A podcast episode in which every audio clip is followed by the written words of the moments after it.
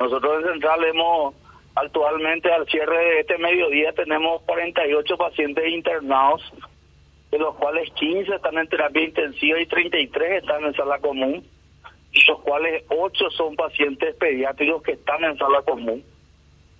Son números que, que, realmente lo alentador que tenemos en este momento es el hecho de que no hay una repercusión en nuestro sistema de salud. Ahora, doctor, esas personas que están internadas, tanto en terapia como en sala común, ¿tienen el dato ustedes de si están vacunadas o no? Las personas que están hoy internadas, en un 80% son personas no vacunadas. 80%. 80% de los que están internados son no vacunados, al menos en los, en los, en los, en los servicios de central. Y cuando hablamos cuando hablamos de pediátrico, evidentemente no tienen la vacuna, ¿verdad? Todavía no. Todavía no. Claro. Ah, todavía no, son los que tienen, los que están en la franja etaria de 5 a 11 años que todavía Mm. no han recibido. ¿Ellos en dónde están? ¿En qué hospital están?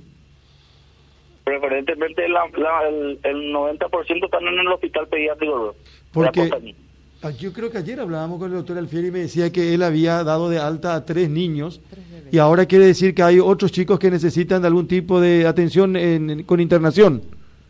Sí, así mismo, según el reporte que, que recibí este mediodía.